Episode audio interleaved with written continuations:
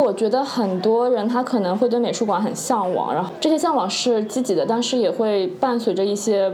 不符合自己想象所带成带带来的落差。但是因为我之前是在外滩美术馆行政跟运营这一块实习过，所以我非常了解一个美术馆。光鲜亮丽的下面，你还要做非常非常多琐碎的事情，所以我觉得我后面选择了 PSA 去工作，就是另外一家美术馆去机构去工作的话，我不会有这种落差感。我非常知道我要做什么，以及就是我的一个工作目标跟我的一个工作职业规划。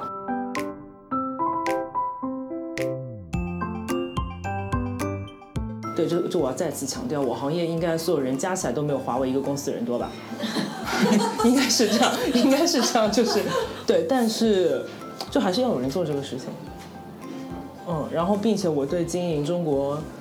当代艺术家的职业生涯是最感兴趣的，这个是兴趣，对，但只是如果说这个东西是个目标的话，那我会觉得现在要非常脚踏实地的去做 hand on 的跟艺术相关的事情。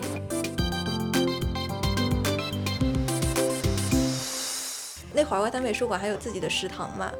啊，这个食堂我印象很好 吃了，真的。馄饨面里面一定要放猪油，那阿姨会拿整一碗猪油放在外面，让你自己在那边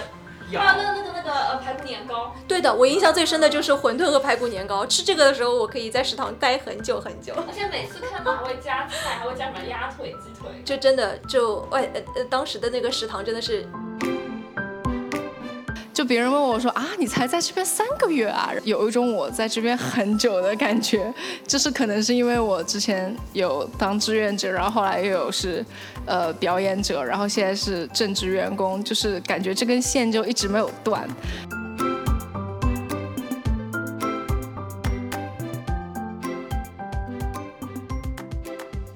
大家好，欢迎来到晨曦播客，我是王岳洲。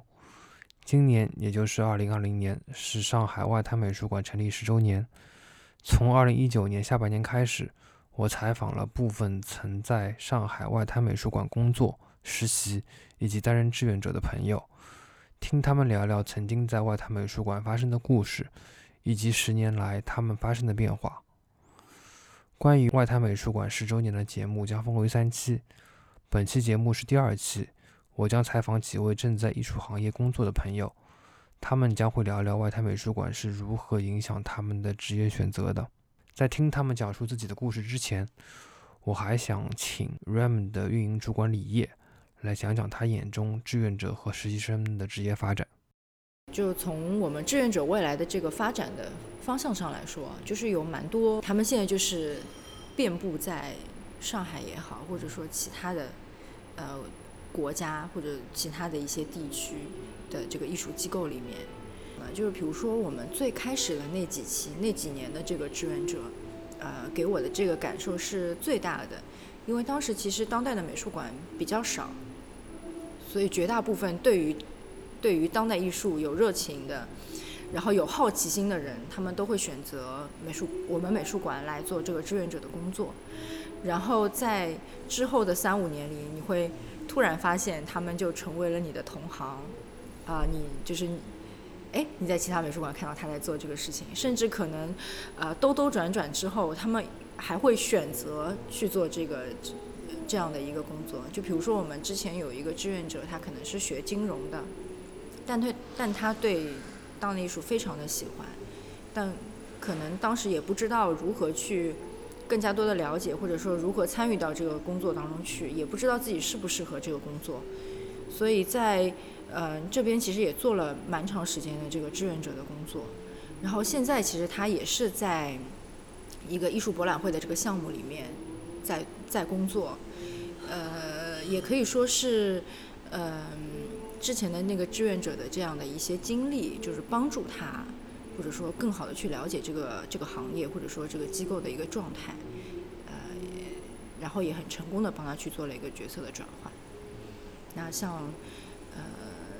就是其实越来越多，我们有的时候在不同的画廊就看，哎，你怎么现在在这里工作啊？这种，所以其实对于呃志愿者本身来说的话，啊，如果是有有这样的一个。呃，未来的职业的规划的话，其实它还是一个很好的一个一个进入的一个方式和渠道。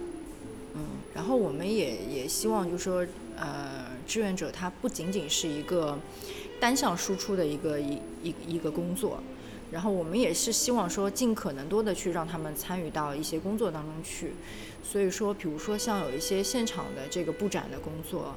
包括我们一些后后台的一些联络的工作，呃，然后像我们展览的时候有一些资料的一些准备，就如果说是嗯呃各种各样的工作吧，我们都希望他们去参与。所以说，不仅仅只是现场的工作，我们也希望说他们在这边，不论是半年也好，一年也好，甚至很多年也好，就他们能够。从他们的这个角色，然后全方位的去了解，说这个机构到底是怎么运作的，然后美术馆到底在做一些什么事情。所以我们也是希望从我们这边能够更加多的去帮助他们去了解这个行业，了解这样的一个，嗯，这样的一个机构。我叫张小金，之前是二零一四年一月份到九月份在外滩美术馆的运营行政组实习。我是在去外滩前一年在民生做的志愿者，然后做的志愿者的话主要是布展那一块，但是因为志愿者的时间很短，大概一个月左右，然后所以当时对美术馆挺好奇的。看到外滩美术馆正好在实习招募，所以说会比较想要了解这个美术馆的一个如何运营的一个方法，以及它各个部门的一个情况，所以才会选择运营跟行政组。那我主要负责的是偏行政运营，最常日常的工作是跟志愿者的一些类似于招募联系，然后还有美术馆包括前台这样的一些运营的。日常工作，所以当时是觉得，就是你会遇到非常多对美术馆充满热情、跟好奇、跟向往的人，你会在他们身上看到非常多的优点。这也是我当时在外滩美术馆工作人员上面看到的优点，因为他们一直都是，虽然大家也都会很苦，因为其实可能很多不了解美术馆的人会觉得说美术馆是一个非常清闲，或者说是一个比较。没什么事情做的一个地方，但其实真正的把一个展览做起来是需要非常大的功夫，需要很多人力。但是虽呃虽然很累，所有的工作人员大家都是处于一种苦中作乐，或者说还是会充满一些比较积极的心态。印象深的还蛮多的，就包括因为其实我当时在行政组的话，有带带我的人可能不是一个人，有包括有志毅，然后永嘉，还有李烨。对，李烨是就是带我最久的那个人。对，然后除了他们以外，然后包括像拉面啊、在在，还有萧雅，还有思月啊，就是因为我待的时间比较久，所以大家都有接触到。还有包括那个时候我我要走了，刚来的东阳，就大家都挺都都有这样子一种很向上的一个那种那种默契在。你之前有专门跟我提过，你想讲一下拉面？拉面 就是很好玩，然后就就又又专业又好玩又有趣，对，而且是一个值得尊重的长辈，而且就是在。那我为什么说长辈？是因为不是，是因为他他曾经在我职业跟感情上面都给过我非常中肯跟真诚的建议。这些建议挺难由别的人来给你。说句实话，我觉得就是像行政跟运营都是一些非常日常的琐事，你很难去说会有一个非常大的冲击，或者说大的那一种里程碑的事情让你印象很深。但是就是要在很多日常的。事情上面你要保持的是一个耐心跟细心。我觉得很多人他可能会对美术馆很向往，然后这些向往是积极的，但是也会伴随着一些不符合自己想象所带成带带来的落差。但是因为我之前是在外滩美术馆行政跟运营这一块实习过，所以我非常了解一个美术馆。光鲜亮丽的下面，你还要做非常非常多琐碎的事情，所以我觉得我后面选择了 PSA 去工作，就是另外一家美术馆去机构去工作的话，我不会有这种落差感。我非常知道我要做什么，以及就是我的一个工作目标跟我的一个工作职业规划。我当时在外滩实习的时候是大三，然后那个时候我。对美术馆很好奇，所以我选择了运营跟行政。但我其实，在实习期做过非常多不一样的工作，就包包括也有在一些就是科技公司里面也有做过像数据分析，然后还有做过 HR，然后还有做过像就有去过一些 PR agency 做过 PR 这样的工作。所以我当时在外滩实习结束了以后，我第一份工作还是去了一家 PR agency 做 PR 的工作。从 PR agency 离职了以后，去了 PSA。呃，我现在在 PSA 的媒体部工作。PSA 是中国大陆唯一一家公立的当代艺术美术馆。然后我觉得 PSA 给我跟外滩不太一样的体验是，PSA 它不仅做当代艺术、做视觉艺术这一块，它还有做建筑跟设计。我是在 PAC 对建筑跟平面设计也好，还是工业设计也好，还是产品设计也好产生的兴趣，我觉得也挺好的。而且的设计会更贴合一些日常生活。我在媒体部工作，有一部分的工作是呃新媒体运营。公众号的话，我们有两个，一个是叫上海当当代艺术博物馆，它是服务号，主要是一些展览的服务，包括购票，然后展览全景、电子画册。另外一个公众号它是订阅号，叫烟囱 PSA，它会日常发布一些讲座信息，然后展览信息，包括作品介绍，还有采访视频这样子。呃，欢迎大家来关注。对。我觉得做新媒体比较好的一点就是，可能每一天你都要会去想，就标题该怎么去怎么去争取阅读量。当然，阅读量它可能不是一篇文章最主要的东西，但它是一个要素，所以你的脑子永远都是在动着的。我先介绍一下自己啊，哦，就是我叫叫真名，说真真名吗？随便你，说假名也可以啊。哦，说真名也可以啊，就是我们这种坦坦荡荡，对不对？五星红旗之下。对，我的真名叫袁家伟，我是一三年的时候，就是在大四的时候去 RAM 做实习生，直接是实习生。嗯，我投的就是实习生当时，但当时好像大家都会首选的都是展览部。哦，但我后来被分配去了教育。教育组，当时没有遗憾，因为我会觉得进去之后，会觉得直接带我的上司，就前辈是我很喜欢的人，然后现在也是圈内继续在，就是 in a larger circle 还是会一起在工作上有交集的朋友吧。当时因为我在申请伦敦的学校，然后我想申请的导师和当时 RAM 的资深策展人。是非常好的朋友，然后他们之前也是上海第一批女策展人，就是机构女策展人这个样子的情况，所以当时就想说，那想去这个地方看一下。哦，我印象最深刻啊，就是和思月一起在布置那个教育活动的现场，那个时候还在虎丘路的哪栋楼里啊？啊，对，在女青的一楼，不是女青，女青在之前。女青在之前。协什么？协进。对，在协进的时候。那时候还在协进大厦一楼做活动，就是说两边是有很多柱子的，我记得。就是这个活动做完之后，就是要把所有的凳子再垒起来，然后再扫一遍地嘛，拖一遍地这样子。然后那天反正就是当时的情况是用协进这栋楼，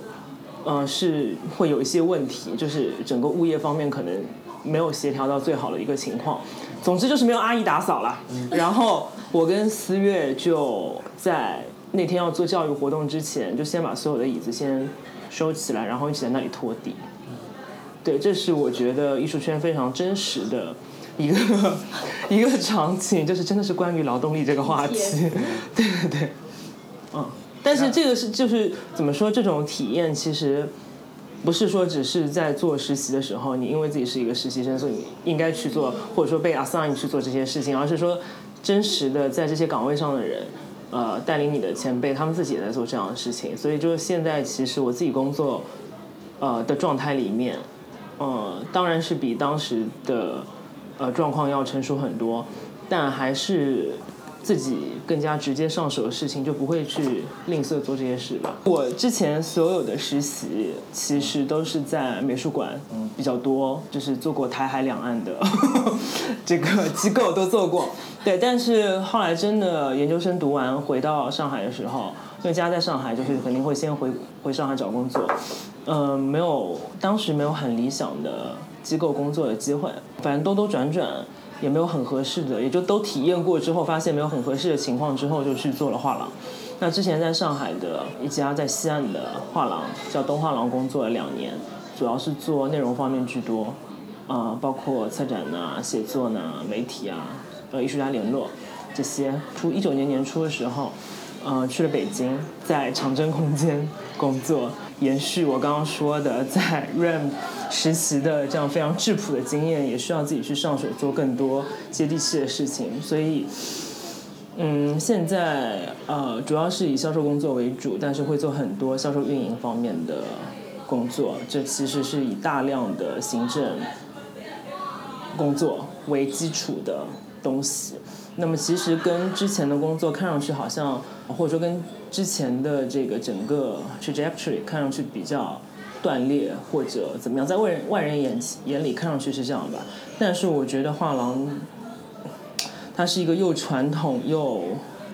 又艰难但又呃让我充满无限好奇心的一个事情。所以就是虽然在北京待了一年，真是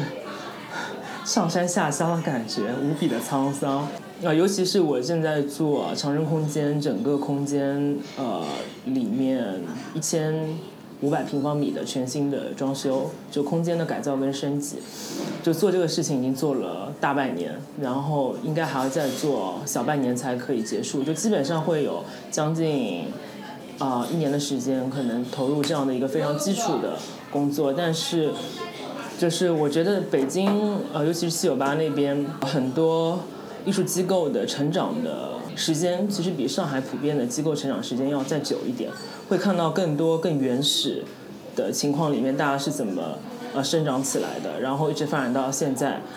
这种机理的变化吧。对，所以我就是还是一种充满好奇心的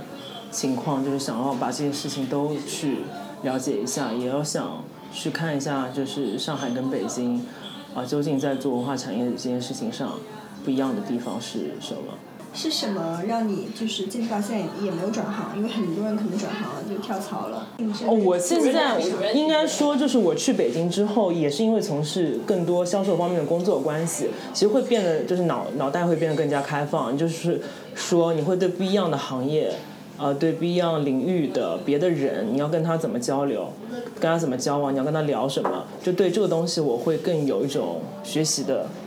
态度，就是说，所以是会对别的行业更多有了解的，但是这种了解是基于我想。我就了解他们的前提就是建立一种共识或者同理心嘛，也想让他们就更了解当代艺术到底是什么东西。我觉得是抱着这样的一个心态。对，因为我在北京一一整年，就是说北京的朋友们，就同行业者对我的评价，基本就是今年真的很苦哎，就是为什么就袁家伟一个人在那边做装修都做这么开心？对，但我觉得我就是这样子，就是还是觉得这个这个行业这个领域里面有太多我还不知道的事情，就我觉得还没有到那个阶段让我对他真的生厌。虽然这行业因为，对这这我要再次强调，我行业应该所有人加起来都没有华为一个公司人多吧？应该是这样，应该是这样，就是对，但是就还是要有人做这个事情。嗯，然后并且我对经营中国当代艺术家的职业生涯是最感兴趣的，这个是兴趣。对，但只是如果说这个东西是个目标的话，那我会觉得现在要非常脚踏实地的去做 hand on 的跟艺术相关的事情，从最接地，就是你说说到头做画廊，你说最高端，比如说你接触客户，接触呃国际的机构，跟就是说为艺术家。就是说做更好推广，不管是啊、呃、商业的、市场的，还是学术的、策展上面的这些东西，它其实都有非常形而下的东西做积累的。所以包括现在像运输的事情，呃，具体的布展的呃这种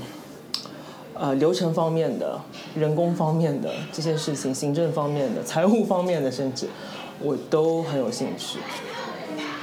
我叫周艺林，现在还在这个行业工作，在但是是在画廊而不是美术馆。我其实是先在外滩美术馆做志愿者的，其实是当时我们有同班同学，也有在外滩美术馆做志愿者的其他同学嘛，然后就听他一直对外滩美术馆评价很高，所以后来有看到招志愿者的那个消息的时候，就想说那。也可那会儿进去做的第一个展览是林明红的展览的志愿者，志愿者做了可能不到一年之后去德国了。从德国回来之后呢，还是选择继续 在那边做志愿者。后来就有招聘实习生的那个消息嘛，所以就想说，哎，那不如再申请一下实习生好了。因为我本科学的是文化产业管理嘛，呃，可以说是相关，但也不是完完全全的一致嘛。艺术行业的话，可能只是我们那个专业的其中一个就业方向，还是是自己比较喜欢。就美术馆啊、看展这些，所以就想说，那就先实习一下试试看。后来也确实是因为，呃，这份实习的话，其实是我在这个行业的第一份实习。因为这个实习经验的话，哎，也就坚定了后来 走了这条路了。呃，其实我第一志愿选的是展览部，但是当时面试的。同事，呃，非常委婉的说，展览部呢，希望是一个学相关专业或者有相关实习经历的同学，所以就说那不如你去营销组吧，怎么样？我说那也好啊。然后就去了。当时的话，豆瓣，然后微信公众号没有现在这么火，但是那会儿也已经有了嘛。然后公众号还有官网的后台也是我一直在更新啊。微博好像也有，对，微博也有。当时基本上是这几块，主要的话就是负责就是每周这些社交媒体账号的一个推广运营。然后其他的时候嘛，看哪里有需要的时候就去哪里。就作为实习来说的话，我觉得不忙。我们那会儿应该是一周三天，好像同期一起实习的朋友们，反正大家相处的都很愉快。那会儿外滩美术馆还有自己的食堂嘛，啊，这个食堂我印象很好吃了，真的。我问面里面一定要放猪油，那阿姨会拿整一碗猪油放在外面，让你自己在那边。还有那个那个那个呃排骨年糕。对的，我印象最深的就是馄饨和排骨年糕。吃这个的时候，我可以在食堂待很久很久。而且每次看到还会加菜，还会加什么鸭腿、鸡腿。就真的就外呃呃，当时的那个食堂真的是一绝啊！而且我记得我我当时。那个吃排骨年糕还是你安利我的？啊，你我之前没吃过是吧？我记得。对，因为我。对对对，我记得。就上海之外并没有排骨年糕这一搭配。哦。就就就排骨年糕，嗯，很绝，确实。在那边实习下来有胖吗？没有？没有没有，那时候年轻，你知道吗？新陈代谢很快，就胖不起来的。现在如果再在那边，如果有这样的食堂存在的话，就可能一发不可收拾了。是比你们同济的食堂还好吗？说实话，我没有觉得同济的食堂很好吃。而且我去年，哎，我回国回国不久嘛，所以其实在这呃入行也还不算久。然后去年机缘巧合。见到了胡向前老师，然后，然后我当时就很激动，跟胡老师说：“我说，老师，你是我在这个行业做的第一份实习，接触的第一个展览的艺术家。”然后，然后，然后旁边当时有一个其他画廊的总监在说：“哎，这么巧，那就加个微信吧。”那么我现在工作的画廊是叫量子画廊，然后我们是一个非常年轻的，二零一九年刚刚开设的画廊。这其实现在的话，就是画廊整体运营都在做嘛，像微信公众号这一块，我不会直接，哎，对，其实我不管。但会需要跟媒体打交道，然后当时哎，确实是在媒体部，虽然当年也没有跟媒体打什么交道，但是这个兜兜转转，所以我当时就是刚换到这份工作的时候，正好那两天跟在在有见到，啊，就是那个外滩美术馆的媒体主管嘛，然后他说，哎，他说这个最后还是又回到了做媒体这一块吗？哎，其实也没有那么专业了，可能大家呃。听过我们画廊名字的朋友还不太多。我们画廊在那个宜山路地铁站附近，大家可以搜索我们的公众号啊，上面都会有详细的那个地址信息的。我我觉得他们最厉害的地方在于，就跟这个行业其他的机构或者，呃，对都不太情况不太相同。就本来这个行业的流动性很大嘛，但他们里面有一批 非常资深的老员工，可能跟外滩美术馆的年龄差不多。对，几乎是一半的，对的，所以这我觉得这点非常的了不起，很不容易。这可能可能可能是外滩美术馆能做的这么成功的一部分原因吧，我觉得。我叫沈秀竹，然后我是。学编剧的，之前在外滩美术馆实习，那现在还是做编剧。就我当时就是申请了 RAM 的实习生，恰巧被分配到媒体组实习。啊，我是自己就很喜欢看展嘛，然后后来在豆瓣上看到了 RAM 招聘，然后其实我是前一年就申请了，大二，大二吗？好像就申请了吧，但是当时没办法来上海，因为的我在杭州读书，嗯。所以其实当时有面试，然后我我都没有去，就我没有来上海参加面试，但当时有收到消息。后来到了第二年，就还是看到招聘信息，嗯，然后就做了申请啊，因为一开始就是好奇，然后自己也很喜欢看展嘛。其实我当时主要多的是负责一些视频方面的，因为可能我的主管也知道我是学电影的，所以一些视频的处理。包括一些采访，我会跟。你觉得好玩吗？就跟你自己主业相比。挺好玩，因为其实还是会有连接，确实自己会知道怎么处理。当时也在读书，然后其次当时，可能我当时职业规划就是，可能就是做艺术或者说是影视这样子，因为我觉得两者还是有衔接的。你在那边实习，应该也是半大半年时间是吧？对。有什么印象比较深的人啊，或者是或者，因为我这边记得你就是每次开幕式上被一个。这个期你你可以说变了吗？你可以你可以说些别的事情。我觉得印象比较深可能是 DJ HBA 吧。我我解释一下，HBA 就是外滩美术馆跟跟 Coco Boss 合作的一个亚洲艺术的项目，一个一个对青年的一个一个一个艺术奖项。就那个是我跟的第一个展，也是第一次从头到尾完整的跟下来的一个份工作吧。我觉得比较多的好像是还是做一些视频啊、音频啊，然后艺术家采访啊，还有带当时的摄影、录音之类的去做一些馆内的宣传片的拍摄啊这些，因为确实。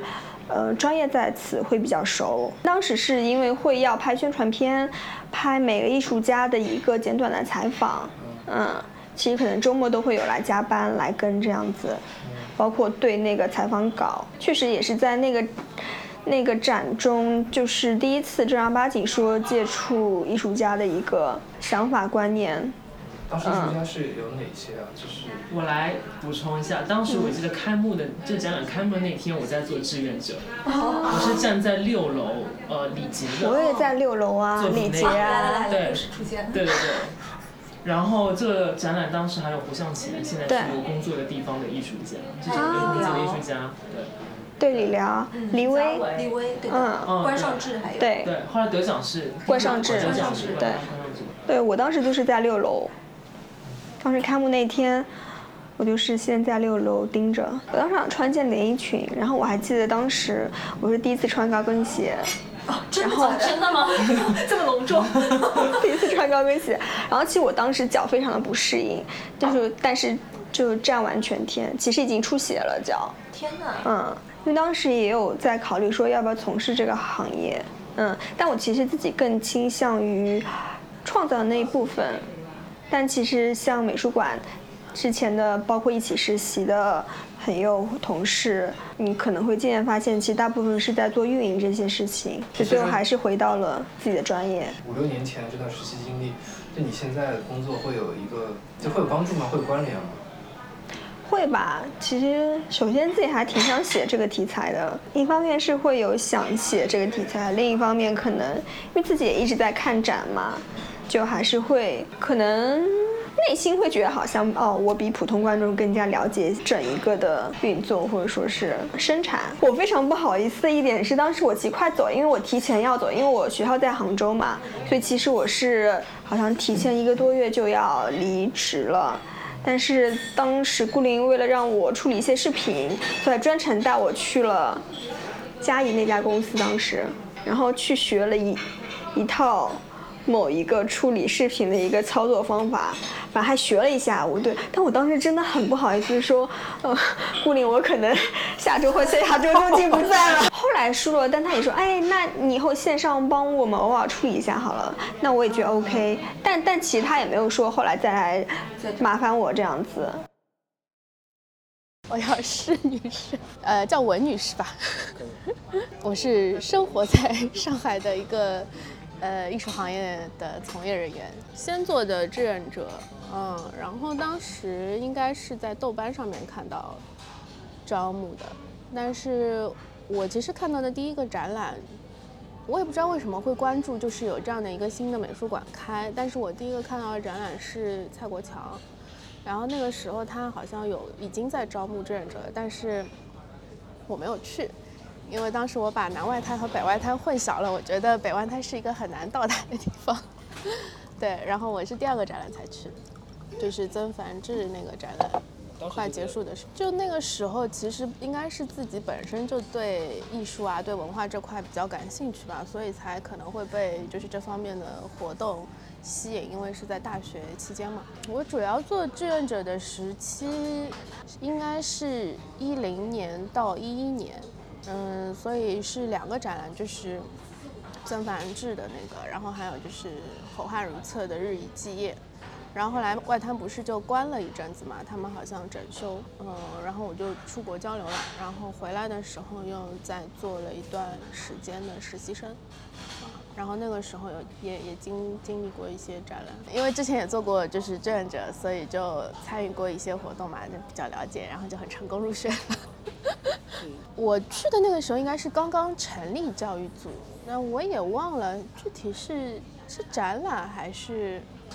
因为当时是展览跟另外一个部门一起成立了教育组，所以就是工作其实都有参与一些吧。就是因为我自己本身的专业并不是艺术的背景，所以就是如果是艺术行业的话，算是第一份实习。对，因为之前的实习都跟这些没有什么关系。就是我们加加入外滩变成外滩志愿者的时候，因为它是创办早期，所以我记得是有很多工作当时也是需要志愿者一起配合的，所以你大概会了解就是他们机构本身的呃正职员工他们会要要做的一些事情，然后也会接触他们当时的之前的实习生。所以就是对于在那边做实习，就是工作或者说就是与自己的一些预期，其实并没有什么太大的距离。因为我当时选择做实习生，是已经比较明确自己可能将来职业的大概的方向是会从事跟艺术行业相关的，所以我可能就是当时想更多的体验一下在机构工作，嗯，具体会。碰到的一些事情，以及可能就是跟展览、跟艺术家、跟策展人更相关的一些事情。反正我记得有有有挺多翻译的，然后也有很多，比如说日常的一些，就是办公性的一些事务要做，然后还有就是，嗯，可能会跟一些活动，嗯，就是教育类的公教的活动。就配合展览做的一些，做这些东西会觉得无聊吗？不会，我会觉得这个是我觉得有意思的地方，因为其实我做实习生的时候，相对来说已经比较了解，就是外滩他们公教会做哪些事情。但是其实更早就是在做志愿者的时候，我觉得是蛮蛮有收获的一件事情，就是美术馆做展览，它不只是。做出来一个展览，等着观众来看展览。它配合展览，相关或不相关的，但是在在文化领域，它会拓展到很多就是延伸出来的一些活动或者项目或者话题。然后这个是，就是他们做活动才能够创造出来的这样的一个契机。然后就是在日以继夜那个展览的时候，他们不是开创了就是夜夜间嘛，夜间会举办一些活动。然后我记得当时好像是有一个小册子，就是观众是可以敲章打卡的，反正就是让观众有一种几点的这种快乐。但对于那个时代，就是艺术行业或者艺术机构的这样的一种生态来说，是比较新鲜的一种尝试。然后。即使那个时候外滩美术馆它闭馆整修，它也会运用到就是外滩园别的建筑空间来做很多活动。然后那个我也印象很深刻，因为就是当时虽然没有展览，就是志愿者可以要要去展厅，就是站岗或者维护作品这些事情没有，但是他们会就是我们可以参与到这些活动。包括呃，就是会有一些比较事务性的，比如说签到啊这些，但同时你也可以参与到这些活动，听到很多讲座。然后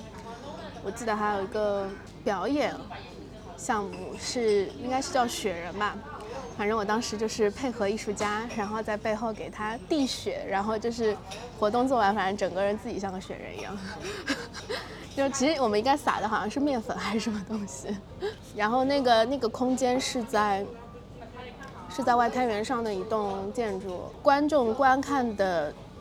位置其实是在外滩源那个路路面，然后艺术家是在那个房子的一扇门里面，然后在那边做一个雪人的表演，就是类似这样子的一些比较早期的活动，我觉得对我印象蛮深刻的，因为你可以直接的跟一些艺术家，然后包括跟一些讲者有接触，然后也跟观众有接触，然后到。做那个就是实习生的时候，他们可能开拓更多的是一些工作坊式的公教活动，所以其实也会参与到，就是我们作为实习生，呃，一方面可能要准备这些活动，但一方面也会参与到这些活动当中，然后去跟到一些。就是家家长或者小孩子有很多接触，然后你可以了解到，就是他们在参与这些活动时候的需求和反馈。反正我我其实有讲过很多次，我觉得就是在外滩做志愿者这件事情是有改变我自己的职业的一个选择的，因为本身我的学习的背景是跟艺术行业完全。也不能说完全无关吧，但是就是不会说直接对口到就是来做艺术机构的，所以就是这一段经历会让我在临近毕业选择的时候有不同的一个方向。其实我觉得外滩它给了一个很好的模模板吧，就是比较算比较早的当代艺术。机构，然后他引进了，就是应该是台湾那一套比较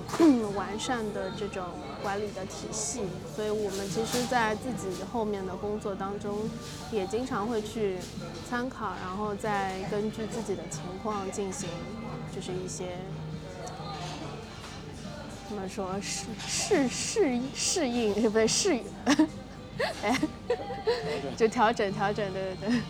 整个这样的一个经历的过程当中，我觉得很多碰到的人都是抱有，就是对，呃，艺术和文化的这种热忱，就是投身进来，然后，所以是一些志同道合的朋友，然后他们就是无论是之前我们一起在就是一起工作是志愿者的伙伴，或者就是嗯在艺术机构的前辈也好。然后到后面，我们就是在各自不同的机构工作，我觉得就是一直是有在交流和互相学习吧。所以我觉得有很多人，对，这可能也是就是这这个行业的特性，就是大家都是本着这样的一种理想 来工作吧。我觉得最近一次去外滩是那个 Ram Highlights，我觉得他们新展还没有看。就还是会经常去外滩，我觉得外滩反正在上海算是标杆性，就是很有自己特色的一个机构嘛。无论是他们做的展览也好，然后他们的一些活动也好，就是作为同行业是去学习，但是我觉得我很多时候还是本着好奇心，对对对，就是兴趣去看展览，然后去参与一些活动。像 Run Highlight，反正就是它比较体验性的这样的一些项目，就是也有去参与。嗯，因为最近有几有有一些就是活动，别的活动啊，反正也经常会碰到拉面，就是它的敏锐度很高嘛，就会经常关注不同行业，就是甚至跟艺术不相关的一些，他也会关注。还是学习的偶像，对对，前前辈前辈，对。那今今年那个项目是蛮好玩，因为前几年没有亲身去体验嘛。但今年的项目我有参与一些，就觉得是现在艺术机构可能不同的一种尝试吧。嗯。下一位是小飞。当时我是复旦大上看到一个帖子，我记得好有可能是公司月发的，我怀疑，我到现在还不知道。也有可能是魏莹发的，我觉得应该是魏莹发的，因为她是我学姐嘛。呃，program 写的不错，然后当时我印象蛮深的，然后刚好我因为学的又是博物馆学，所以我就想说试试看，所以我就报名了。我就是觉得他们写的好，因为当时其实那个帖子应该是在类似于招聘的版面，因为我们学校 BBS 上面有一个版是专门发 intern 或者是志愿者或者是。招聘的信息的。他们整个文案写得好呀，所以我就有兴趣。当时不知道外滩美术馆是什么呀，去面试也是顺便了解一下，而且他们面试机制让人觉得是非常严谨的，整个的流程，因为他也面试了几次，包括培训也培训了几次嘛，都觉得也是一个学习的过程。我记得我第一个见的人是龚思月，赖老师也有见到。但我有一点不记得是在哪一轮里面的了。培训的话，我记得至少有两三次吧。然后刘英九啊，还有黄老师，还有傅真，他们都有参加培训，分别讲课。我们是第一批志愿者，所以其实我们是在蔡国强的那个展览之前就经历了所有的培训。上岗也是蔡国强那个展览嘛，开幕那天去了。可能我觉得在外滩美术馆感受到的这些。呃，看到的这些东西离我现在工作，跟我的现在工作更接近吧，就是读书还不太一样的。我记得最后一个展览是日以继夜，就是做完那个展览，我就后来去其他地方了。日以继夜活动真的很多，那可能是我印象里面上海美术馆里面先开始做这种在整个展期内有大量的公教活动的展览。我印象蛮深的，几位老师吧，黄老师和傅真，我在他们身上真的学到挺多东西的，这我印象肯定是很深的。包括尤其是他们做事的方式，其实拉面印象也蛮深的，主要是他比较龟毛吧。可能拉面主要是在展场中碰到他的时候还挺多的，嗯，然后他人也比较有意思，所以印象很深。而且因为他非常龟毛，所以他每次巡场。就是会看，哎，哪里不对，哪里要放正，所以就是对他这个工作的严谨度印象很深。很多人啊，那个蔡国强，因为当时是开幕展嘛，所以对他印象也很深。大师，当时真的是觉得是大师，因为他好像在某一次开幕前的活动是有跟我们见过面的。他整个讲了自己的，介绍他的作品背后的一些。故事当时我就觉得，呃，讲得非常好。就读这个专业以后，你会觉得自己有什么东西是比较感兴趣的。本来的兴趣，那也是当时大学选专业的时候，那都是很早之前的了。在毕业那段时间，就是去了一些美术馆吧，也有一些志愿者跟实习经历，也会觉得这些东西自己比较感兴趣吧。就也不能说是从很早开始就想好要怎么怎么样。我觉得是一个很巧的、很好的开始。就之前你是可能跟当当代艺术没有直接有做过这种关联性的一些实习，或者说对啊对啊对啊，最多就是个观众看看展览啊。当时可能上海的当代艺术展也比较少，其实也不少，可能美术馆比较少，但是画廊什么还是有啊。当时 M 五零其实也一直有一些展览可以看。上海的美术馆怎么说，都是一批一批的。最早有多伦美术馆。还有 MOCA 上海当代馆，他们当时做了一些很好的项目，但可能因为，呃，也是自己年龄的关系吧，就是到了那个点上，你开始关注了，但那个时候刚好可能以前的有些很好的项目就错过了嘛，没有没有看到过，嗯，所以就是在我读书的时候，其实。感觉在当代艺术这个领域比较有启蒙的，就是外滩美术馆，当然还有民生美术馆，因为曾经在那边工作过三年。对，现在回外滩的机会就主要还是看展，还是？主要是看展览吧，当然我也看，也会看有一些，呃，他们做的活动，因为他们呃活动特别多嘛，就是如果正好有什么我比较感兴趣，我也会去参加。觉得外滩美术馆是个很好的美术馆，那其中有一点，呃。特别跟大家其他美术馆不一样的就是，经过了十年，一批志愿者竟然可以还是朋友，这我觉得是其他美术馆没有办法做到的。嗯，这是他厉害的地方，他能召集一批非常志同道合的人，并且，啊，让他们彼此之间成为朋友，而且可以把它一直延续下去，有这种凝聚力，这个是外滩美术馆特别了不起的地方。我叫郑佩涵，我今年是刚刚研究生毕业，呃，今年六月从波士顿大学毕业，然后九月份入职上海外滩美术馆，然后成为了教育专员。之前你是在外滩美术馆做过志愿者，实习生也做过。我没有做过实习生，但我做过表演者，就是我跟外滩美术馆的缘分还蛮深的。我是，呃，大学的时候大二的时候还蛮机缘巧合的，就是我最开始投这个简历说我想当志愿者的时候，那个时候外滩美术馆没有招人，然后后来他们招人了之后就开始给我发了邮件说我们现在招人啦，然后我就很开心的来当了志愿者，当了有两年多吧，但是我是参加过三次的志愿者年会，就是年年都参加。呃，我自己在这边做的是很开心。然后我记得那个时候陈真那档展览我特别喜欢。然后我当时还是就那时候评优秀志愿者，就是服务时长最多的三个会被表扬。然后我当时是服务时长第二名，然后我还蛮记忆深刻的。然后我感觉我自己在外滩美术馆就是真的有找到像家人一样的感觉。我在这边认识了很多很好的朋友，一直到现在都有联络。然后大概有十位左右吧，就是然后一直保持。不间断联络的可能有个三四位，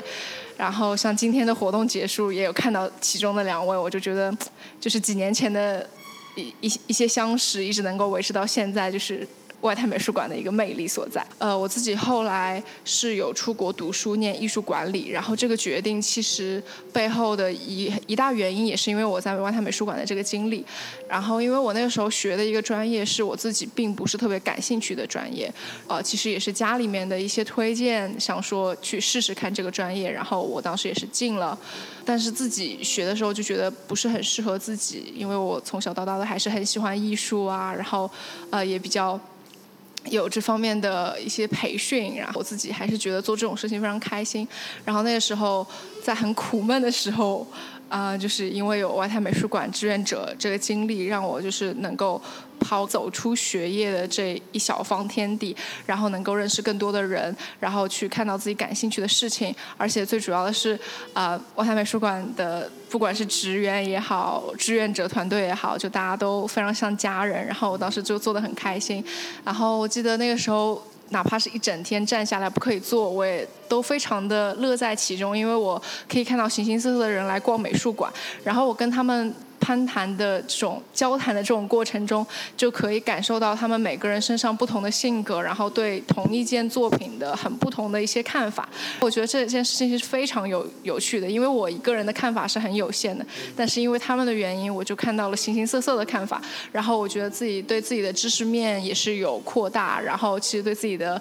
一些沟通能力啊，也是包括临场应变能力啊，因为有些人可能会问你一些你完全没有准备过的问题，然后要怎么。让他们觉得说啊，这个问到的人是有准备的，但是同时又不会。不会觉得被冒犯，或者说是被自上而下的教育。然后我觉得这其实是我当时学到的很多的一些技巧。然后也是因为这段经历，确定了我想继续在呃美术馆也好，在艺术这个领域继续走下去。所以我是在大三的时候就开始筹备出国念艺术管理这个专业。因为艺术管理其实和在艺术馆的工作是很息息相关的。然后所以其实我觉得在外上海外滩美术馆这段志愿者经历，可以算是我人生中的一个。转折点，就是因为他，所以就是坚定了我想要去追求我自己喜欢的事情，并且我能坚定说，哦，我是可以做好这件事情的。他给了我一个很大的鼓励。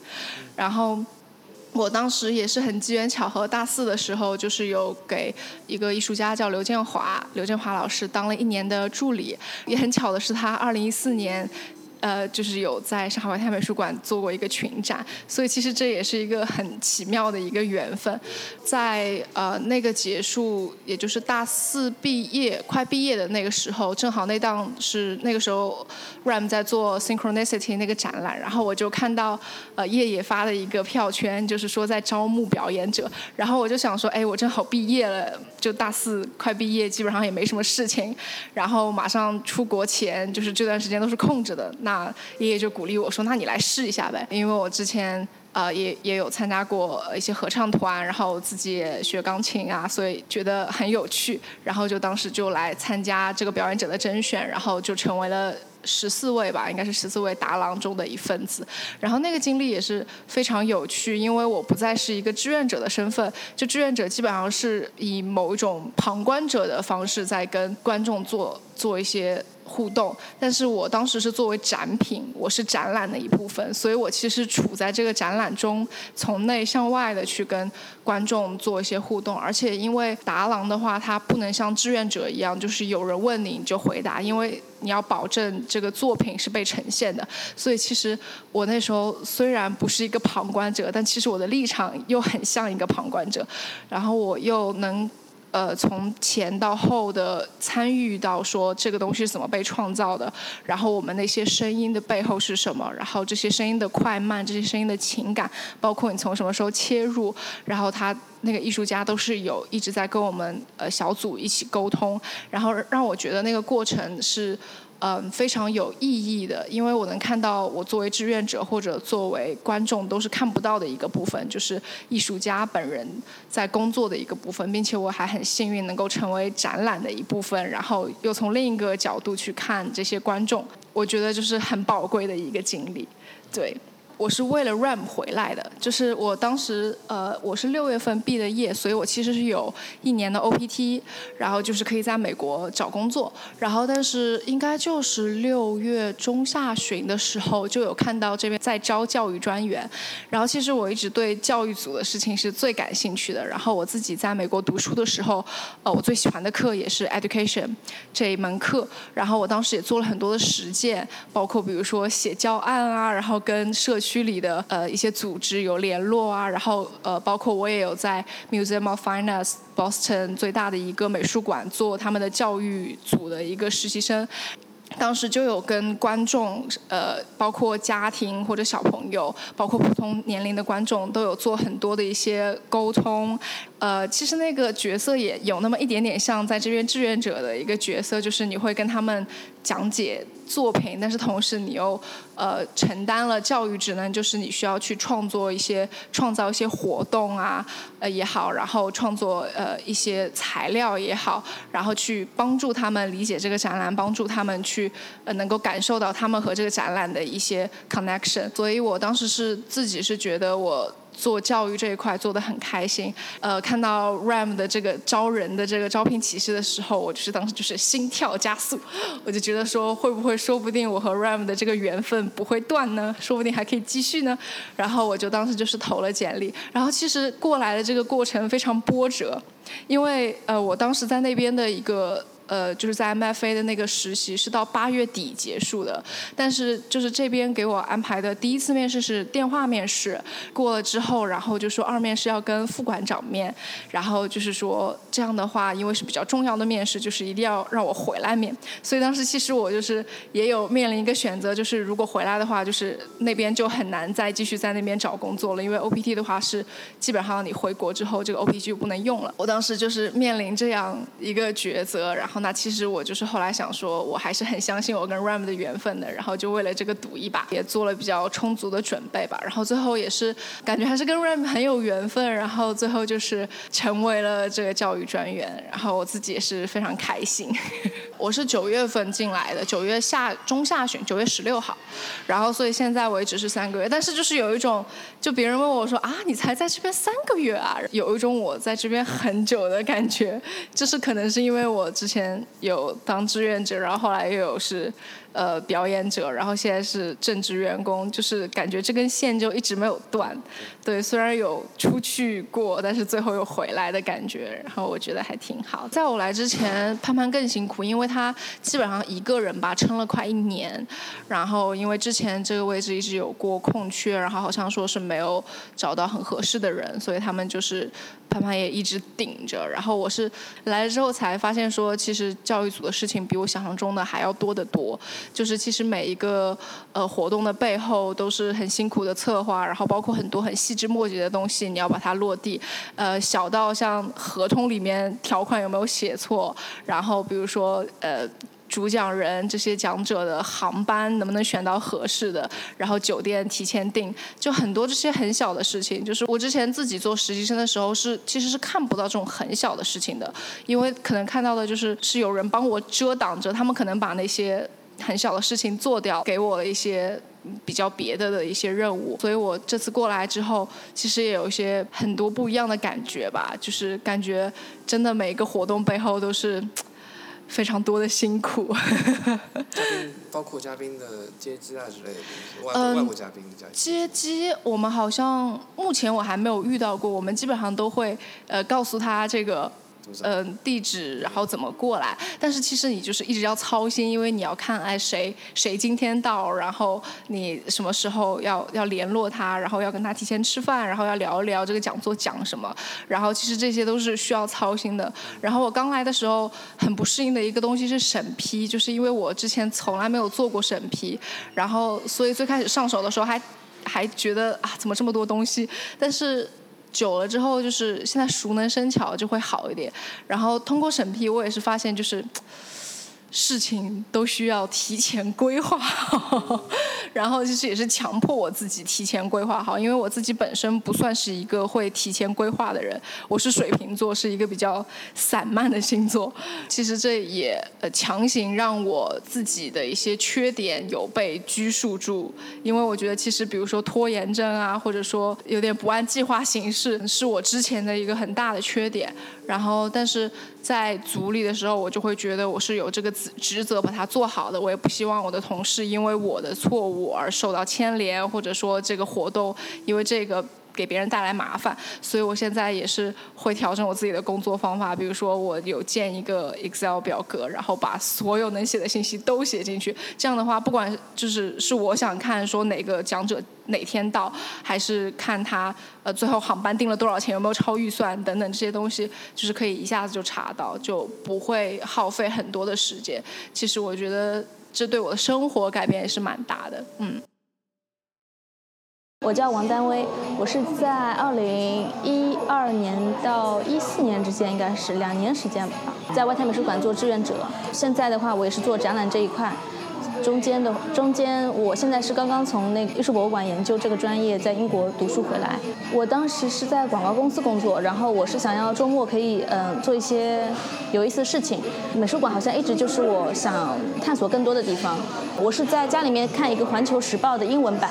然后上面有一个《问孔子》这个展览。当时那个展览看到那个报纸新闻对我影响蛮大的，我当时就了解到有外滩美术馆这个事情。当时是路过外滩美术馆，我就想我就就进去看看，问他招不招志愿者。但当时。是闭馆期间，呃，但给了我一个申请表还是怎样的，我就直接投了。但是我是在很久很久之后才收到了一个邮件，说要去面试啊之类的。面试就是我记得是顾立达给我们面试的，然后当时大家都坐成一圈，大概有十几个人，他就问了我们一些问题，这些问题都很有意思，我记得，因为我原本以为志愿者的面试会很简单，但没想到这些问题都还蛮有呃挑战性的，所以当时我就感觉到这事儿挺认真的。你做志愿者开始一直到现在。你在外滩美术馆看过的，或者说从媒体上看过外滩美术馆的展览是哪些？我觉得马克布拉德福德吧，那个展览印象还蛮深的。但是说实话，每一个展览我都我都挺喜欢的。我现在有一个记忆错乱，我不是很记得说哪档展览我是服务过的，因为自从我在呃我在那边做志愿者开始，外滩美术馆每一档展览我都会去看。嗯，当然在在做志愿者期间的话，就是呃会对整个内容了解的更深一点。可能到到现在为止，从视觉上啊，就是视觉印象上，对我来说最深的还是就是就是马克布拉德的那个展览。是不是他那些球跟外滩美术馆的空间结合的比较好？对，是的，嗯，而且当时的视觉改造也是非常大，记得。嗯。那除了这些展览之外，就是你有。比如说服务过一些他们的一些活动，包括开幕式啊、公教活动啊之类的这些活动。我记得当时只要能够报上了我感兴趣的活动，我都会去，无论是工作日的晚上还是周末，就是去的非常频繁。应该我觉得几十场有的吧，因为正好是我自己感兴趣的活动去服务，就是正好嘛时间上。因为当时好好多活动都非常有意思。呃，内容上也是我很喜欢的。我记得当时有一个密集音乐节吧，呃，严峻的那个，因为我当时是第一次接触到实验音乐这样子的概念，对我来说是非常吸引我的。就是，但它整个就是整个视听感觉是相当相当的枯燥跟无聊的。我当时的感受是，这个东西非常前卫，而且好像似乎除了外滩美术馆在做以外，我可能其他地方看不到。我还记得，嗯，有一个戏剧草台班，对的，嗯，它里面的很多内容，包括台词啊，包括一些场景设计，也是比较说出了一些大家不敢讲的话吧。也是这一点让我觉得，其实当代艺术空间这个空间本身的，就是批判性是非常强的，而且这种感觉我在其他空间也看不到。我当时是觉得很多档活动对我都，呃，印象非常深，而且甚至说我的认知成长是在这个里面发生的。嗯，从一开始我完全不懂他们在讲什么，到后面我听得懂，能跟得上，并且能够去，嗯，反思说里面有很多那种逻辑不通的事情，或者说不符合现实的情况，嗯，就是已经有批判思维了，所以对我影响非常大。正是因为我在外滩美术馆的经历，让会让我去想我到底喜欢做什么，因为我等于说在我做广告公司的两年里面，我一直是在外滩美术馆。虽然从时间上在广告公司更多，但是从思维上其实是外滩美术馆的影响我更多。后面我发现有一个非非常根本性的问题，就是我从我只有志愿者经历，我也没有相关的专业背景，我进入美术馆是非常困难的。嗯，所以我后面做的一些相关的工作，正是为了之后我转行做一个准备吧。可以介绍一下你第一份这个转转变的第一份工作是什么？是私人美术馆，嗯，就是在上戏里面的那个嗯华景大厦里面的美术馆。我其实不想提它的名字，因为嗯从很多方面来讲，它不是说一个建制非常完善的美术馆，可能现在很多私人美术馆都存在这样的问题吧。嗯，但是它给我很。很直接的一个就是嗯做展览的机会，包括去运营一个美术馆，你要从很多日常规范去想，从观众角度去想，从它的市场推推广去想，就是给我很大的空间，等于说给我一个空间跟老板的一些条条框框的概念之后，我自己去发挥说想做一个怎么样的美术馆。虽然很多东西是自己去琢磨的，但是锻炼机会很大，也做了一些嗯就是独立做出来的展览。然后你就去到了就是于小琴这边，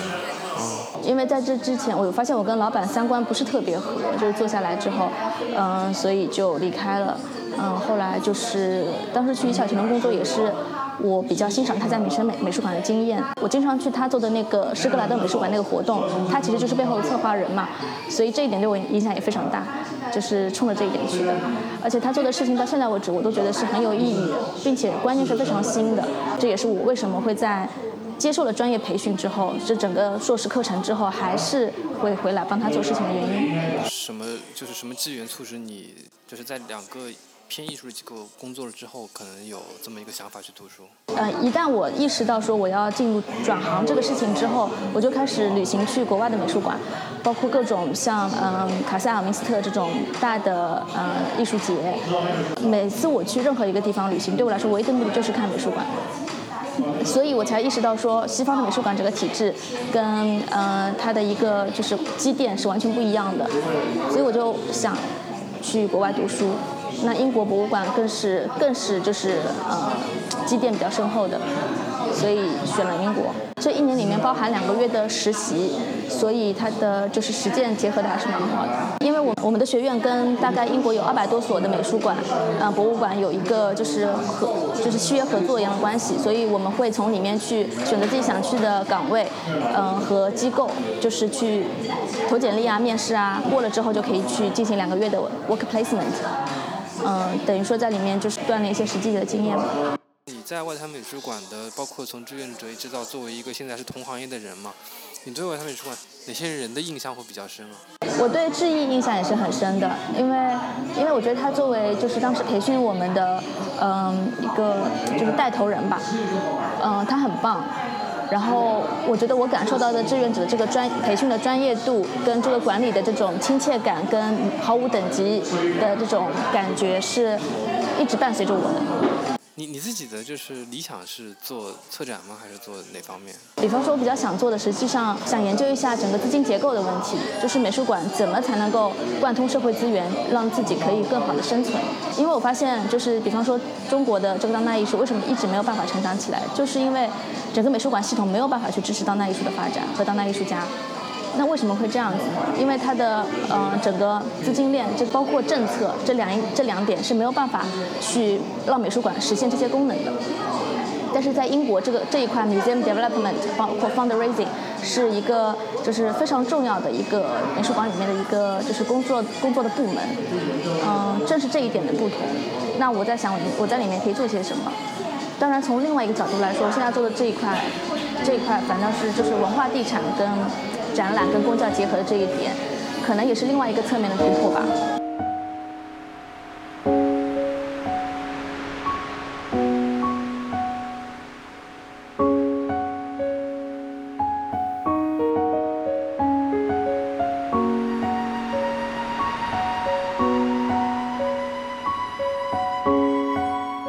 本期节目就到这里，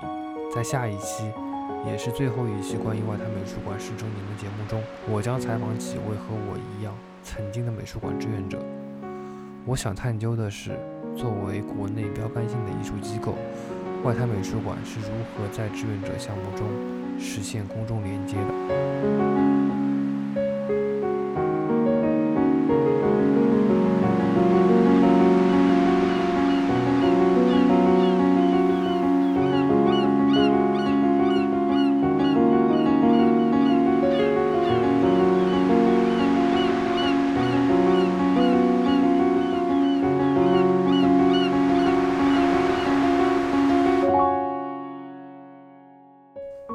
感谢收听本期节目，您可以在微博、微信上搜索“晨曦播客”与我们互动，也可以在喜马拉雅、苹果 Podcast、小宇宙等播客客户端上收听节目。如果喜欢节目，欢迎您在各大平台打分、评论，并分享节目给您的朋友。